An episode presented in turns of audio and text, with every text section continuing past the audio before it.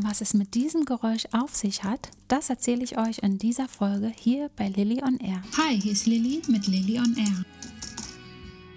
Ja, hallo ihr Lieben, schön, dass ihr wieder eingeschaltet habt. Heute wird es mal etwas mobiler und zwar nehme ich euch mal mit durch meine Wohnung, durch mein Studio, durch meinen Lounge-Bereich und wir gehen nämlich heute mal die Sachen an, wie ich in der letzten Folge schon mal angesprochen habe, und zwar die Optimierung. Und das gleiche kann man auch mit der Wohnung machen und im Grunde genommen gehört es auch mit dazu, dass man auch die vier Wände, wo man wohnt, wo man arbeitet, harmonisiert mit in den Alltag mit reinnimmt als Optimierung. Und da gibt es so zwei, drei kleine Tipps, die ich euch heute mal mitgeben möchte, was ihr machen könnt, um die Sache so ein bisschen aufzupeppen, die auch vom Gefühl her so einen Soforteffekt haben auf euren Alltag und die Stimmung und die Energie, die ihr so mit in den Alltag reinnehmt, um die Dinge zu bewältigen, um einfach auch das Leben zu harmonisieren.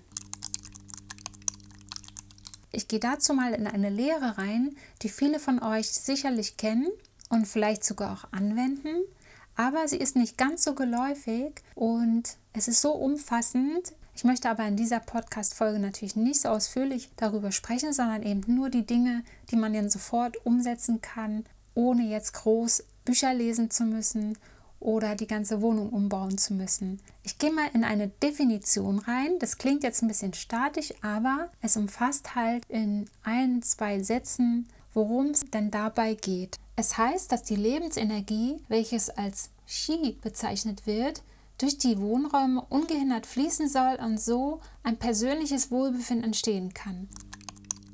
Feng Shui, die Lehre aus Asien, zeigt Wege, die Harmonie zwischen Menschen und Umgebung fördern kann. Ich selbst habe die Erfahrung gemacht, ich habe viele Jahre mich mit Feng Shui beschäftigt, mit Raumgestaltung und dadurch, dass ich mich schon lange mit Optimierung beschäftige, habe ich mich also auch damit beschäftigt, wie ich dann meine Wohnung gestalten kann, dass ich mich wohlfühle und dass ich eben auch gerne zu Hause bin bzw. nach Hause komme. Und es ist mir auch wichtig, dass ich in meinen Wohnräumen auch arbeiten kann. Ich habe zum Beispiel mir ein Studio gebaut und da muss es natürlich auch angenehm sein, länger zu sitzen, zu arbeiten und kreativ sein zu können.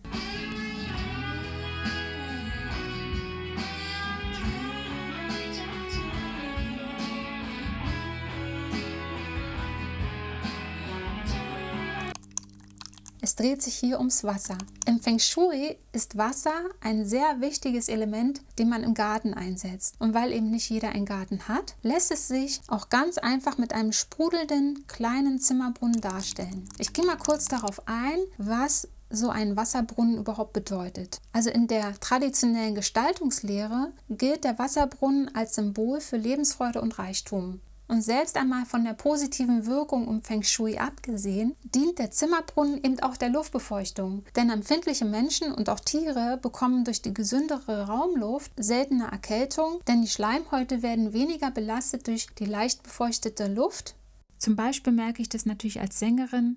Ich gehe dazu mal in meine Gesangskabine, denn man hört diesen Ton auch zu trocken und etwas feuchtere Luft. Und ihr hört bestimmt den Unterschied mit vorher und nachher dass die Luft doch eine wesentliche Rolle spielt, wie man bei der Stimme ist. Wenn der Raum sehr trocken ist, dann muss man schon öfters mal etwas trinken, damit die Stimmbänder nicht so trocken sind. Zum Beispiel jetzt. Und da hilft es auf jeden Fall auch, wenn man die Luft leicht befeuchtet. Allerdings, und das möchte ich hier auch noch erwähnen, sollte man tropfende Wasserhähne und defekte Wasserleitungen möglichst bald reparieren. Das trägt nämlich nicht zur positiven Wirkung bei. Zumindest heißt es so im Feng Shui. Auch heißt es in der Lehre, dass man den Toilettendeckel bei Nichtbenutzung immer schließen sollte. Warum? Für den Energiefluss ist es schlecht, denn wertvolle Lebensenergie kann verloren gehen. Es heißt, lässt man den Deckel offen, rinnt das Geld im Haus durch die Finger. Und mit dem Geld im Haus ist jetzt nicht nur damit gemeint das physische Geld, sondern damit ist auch das Ski gemeint, die Lebensenergie, also somit der Erfolg. Probiert es selbst mal aus, eine Woche so und so und lasst mir eure Erfahrung unter meinem Podcast-Post auf Instagram. Bis zur nächsten Folge hier bei Lilly on Air.